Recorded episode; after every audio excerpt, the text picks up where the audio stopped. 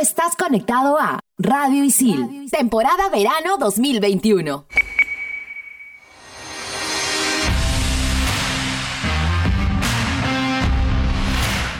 Estamos de vuelta. Somos en todas las canchas.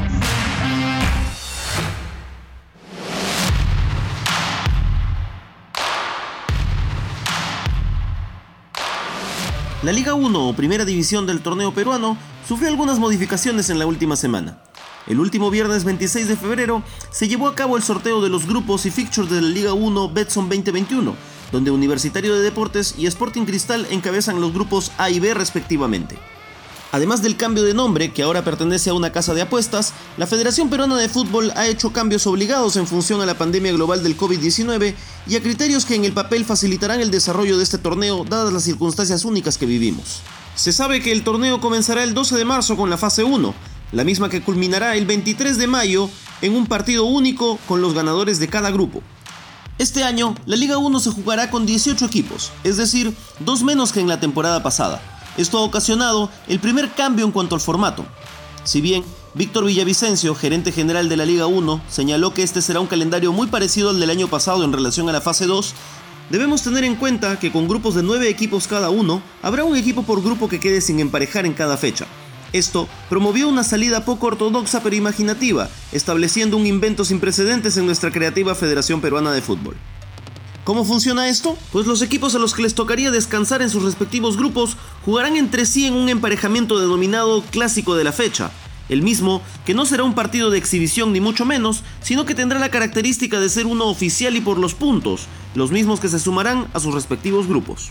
Por el momento, la fase 2 se desarrollará en un formato todos contra todos de una única vuelta, Aún no está determinado si se jugará de forma descentralizada o solo en Lima, pues esto depende enteramente de las condiciones de salud pública a las que nos enfrentaremos al momento de iniciarse dicha fase.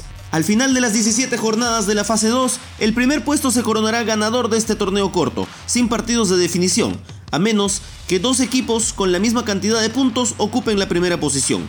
Solo en caso de ser tres o más equipos empatados en el primer lugar, se tomará en cuenta la diferencia de goles para determinar cuáles son los dos que jugarían un eventual final.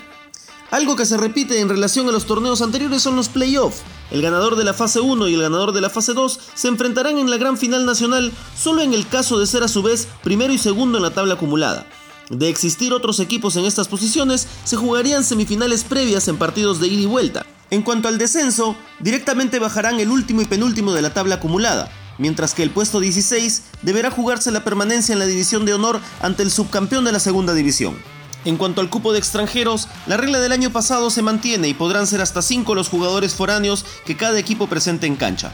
Con respecto a la bolsa de minutos, se ha establecido que cada equipo debe cumplir con al menos 810 minutos de jugadores sub-20, es decir, de la categoría 2021 o menores. Como en años anteriores, campeón y subcampeón obtienen la clasificación directa a la Copa Libertadores en fase de grupos, y el tercero y cuarto van a la fase previa de este mismo torneo. Por su parte, el quinto, sexto y séptimo clasificarán a la Copa Sudamericana, así como el campeón de la Copa Bicentenario, que si todo sigue como hasta ahora, comenzará a jugarse a partir del primero de junio. Esto es por ahora todo lo que sabemos de la Liga 1. Va quedando todo listo para comenzar la edición 105 del torneo deportivo que más emociones despierta en el país.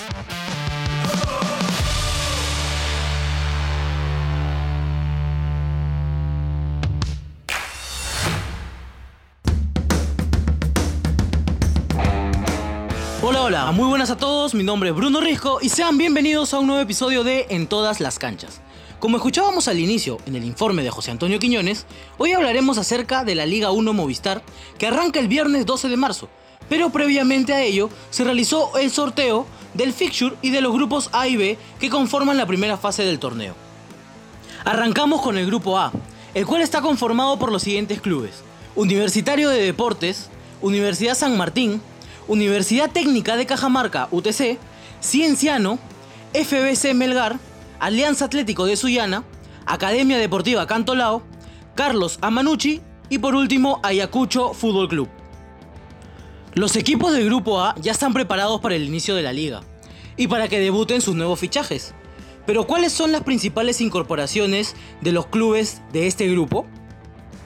En Universitario de Deportes llegaron Hernán Novik y Alex Valera, para suplir la falta de gol ante la salida de Jonathan Dos Santos. Universidad de San Martín contrató a Martín Pérez Guedes y Junior Huerto. La Universidad Técnica de Cajamarca, UTC, contrató a Alexis Gómez y Ray Sandoval para la delantera.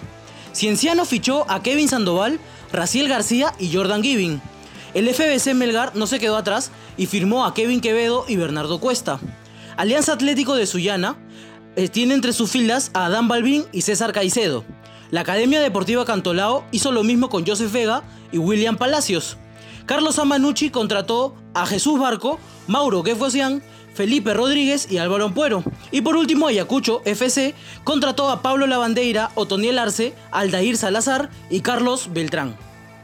Con lo bien que se han reforzado los clubes y ya formados los grupos, también se designaron los encuentros de la primera fecha. Y en el grupo A se enfrentarán Carlos Amanucci contra la Academia Deportiva Cantolao, Ayacucho FC ante Universidad San Martín, Cienciano hará lo mismo contra UTC. Y por último, el partido más destacado del grupo A, Universitario de Deportes contra FBC Melgar. Pero este no es el único grupo. Y para hablarnos más a detalle del grupo B, me acompaña Yanina.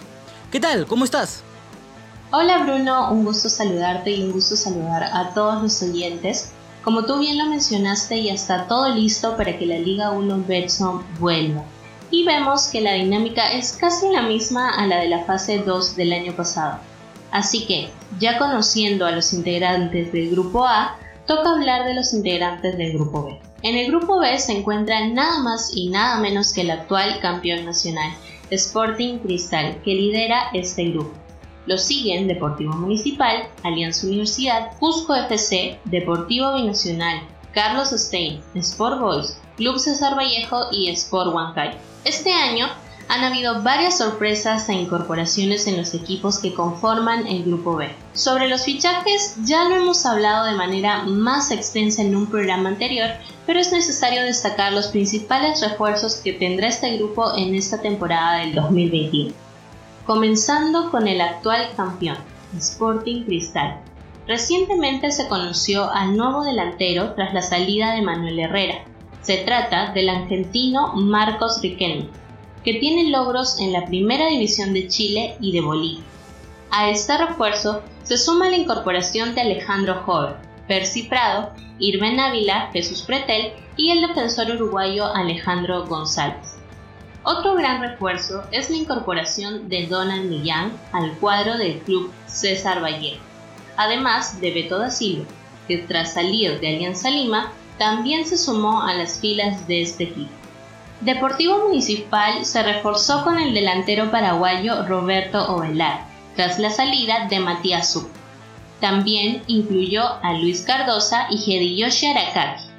Mauricio Montes, una de las principales figuras de la fase 2 2020, este año jugará en Cusco FC, junto a Sandro Rengifo y Diego Minay que también se incorporan al club cusqueño. Sport Boys no se ha quedado atrás y también ha hecho lo suyo, incluyendo en su lista a jugadores como Renzo Reboredo, Joao Villamarín, Carlos Cabello y entre otros. En la primera fecha de partidos de este grupo se disputarán, al igual que en el grupo A, cuatro partidos, adicionando uno más que será el apodado clásico de la fecha. Comenzará con el encuentro entre Sport Boys y el Club César Vallejo, enfrentamiento ya conocido y en el cual UCB cuenta con la mayor racha de victorias. El segundo partido es en el cual Municipal se enfrentará a Sport Huancayo, enfrentamiento en el que Sport Huancayo tiene la ventaja con 8 victorias a su favor. Alianza UDH jugará contra Cusco FC, con unas estadísticas muy favorables para Alianza Universidad de Huánuco, con tres victorias de tres partidos ganados. Binacional, buscando recuperarse de las tantas derrotas sufridas el año pasado, disputará su primer partido ante Sporting Cristal, el actual campeón nacional, y el que tiene la ventaja de victorias en el total de partidos jugados ante Deportivo Binacional. Para finalizar la primera fecha de juego, Alianza Atlético de Sullana, el recién ascendido de la Liga 2, se enfrentará ante Carlos Stein. Este equipo que ha estado al borde de descenso y que su permanencia en la Liga 1 aún es debatida y reclamada por la dirigencia del cuadro de Alianza Lima. Este enfrentamiento será el clásico de la primera fecha. Ya escuchamos a los integrantes de cada grupo y conocimos más sobre cómo se va a jugar la Liga 1 Betson. Pero ahora toca escuchar a los especialistas que nos responderán la pregunta ¿cuál de los dos grupos es el más parejo?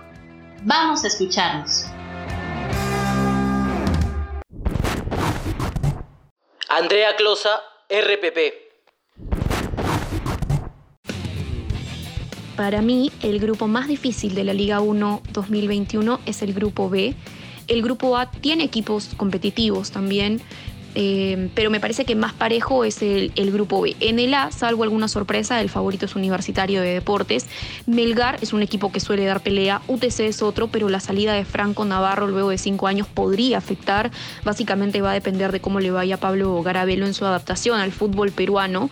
Y, y bueno, Manucci es otro equipo al que le fue bien la temporada pasada pero se ha desarmado y, si bien ha sumado algunos nuevos nombres, ha perdido a jugadores importantes como por ejemplo fueron Nungaray, Guastavino, Arley Rodríguez, Richie Lagos, por lo que podríamos decir que genera incertidumbre y algo similar podría pasar con Ayacucho que el año pasado terminó tercero, pero esta temporada ha dejado ir a su goleador. Y, y, bueno, Cantolao y San Martín no han sido precisamente en las últimas temporadas protagonistas. Alianza Atlético es el recién ascendido. En cambio, en el grupo B se ve eh, una situación un poco más pareja, con mejores planteles, por lo que podríamos decir que la competencia va a ser más reñida. Eh, empezando por Sporting Cristal, que es el vigente campeón, el claro favorito del grupo, que salvo por la salida de Herrera, que no es poca cosa por supuesto, pero ha mantenido la base y se ha reforzado bien. Deportivo Municipal ha tenido su principal jale, digamos, el entrenador Franco Navarro, que ha llevado a uno de sus jugadores más importantes, Erinson Ramírez. Roberto Velar es otra de las figuras de este plantel, que ha asegurado además a su arquero, a Diego Melián y a, Jean-Pierre Archimbó, que tuvo un muy buen desempeño. Cusco ha fichado a, Mauricio Montes, a Minaya, a York Mantello, Sandro Rengifo. Eh, se ha armado bien. Huancayo y Alianza Universidad tienen en común que, que continúan con el mismo entrenador desde hace ya algún tiempo, Valencia y Rebollar. Binacional suele dar pelea, Boy se ha reforzado bien con Tarek Carranza, William Mimbela. A Vallejo le pasa algo similar a Sporting Cristal, ¿no? Ha mantenido la base y la continuidad de Chemo además. Y seguramente Carlos Stein pueda ser uno de los pocos del grupo que causaría sorpresa en el caso llegase a pelear por el primer lugar. Vicente Cisneros, Gol Perú. Un saludo a los amigos de ISIL, también a Jesús el Tanque Arias. Mi nombre es Vicente Cisneros, periodista de Gol Perú. Me parece que los dos grupos son parejos, sin embargo me inclinaría que el grupo B es mucho más interesante considerando aquellos equipos que se han reforzado mejor y que tienen quizás eh, más posibilidades en esta primera parte del año de ser protagonistas. Está Cristal, que es el campeón del fútbol peruano vigente, que me parece que tiene un buen plantel más allá de la salida de Herrera para ser candidato. Está Municipal, que creo que va a ser el gran golpe del año, sobre todo si aprovecha esta parte del torneo municipal con un técnico como Franco que serio y con una delantera que a mí me gusta, tener a Ovelar y a Erickson Ramírez, que están entre los tres mejores jugadores del torneo. Y creo que Cusco Fútbol Club, Alianza Universidad, eh, mantienen la base y Sport Huancayo mantiene la base del año pasado. Y eso es importante y en el caso de refuerzos también han potenciado su equipo. En el tema de los otros equipos y Vallejo, que eliminado por Caracas esta semana de Copa Libertadores, creo que es potencial candidato también a ganar el B. El A, yo hablo que la U eh, siempre va a ser candidato, al igual que Melgar, que tiene siempre la posibilidad de reforzarse bien, aunque viene con un comando técnico distinto. Cienciano también es un club y Manucci que pueden ser protagonistas, pero me da la sensación que en el caso del, del grupo A, si hay alguna disparidad con los otros, o sea, con, con Alias Azuyana, con Cantolao, con el mismo TC y San Martín. El otro creo que el B me da la sensación que hay una mayor paridad de fuerzas en, dentro de los nueve equipos que lo componen. Gracias muchachos y que les vaya muy bien. Éxitos.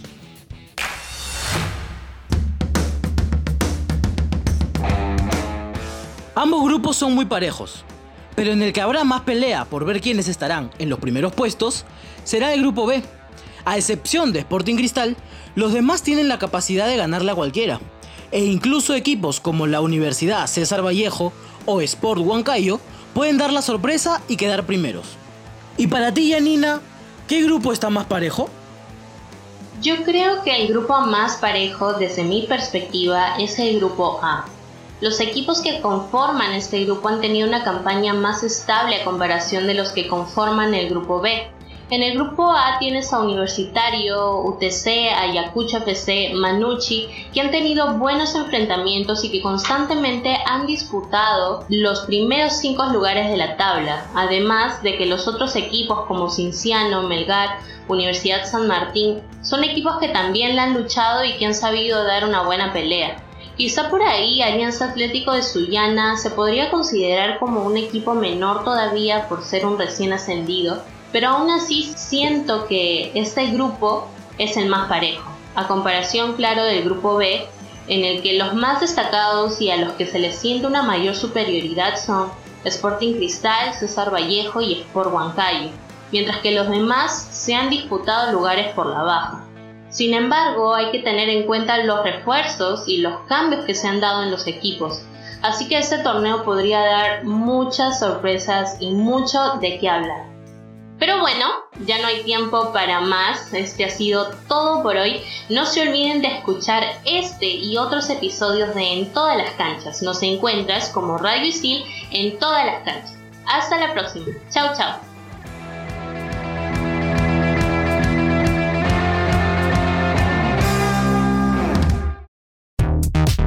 Videojuegos, tecnología, cómics y mucho más en Expansión Geek. Estrenamos los jueves.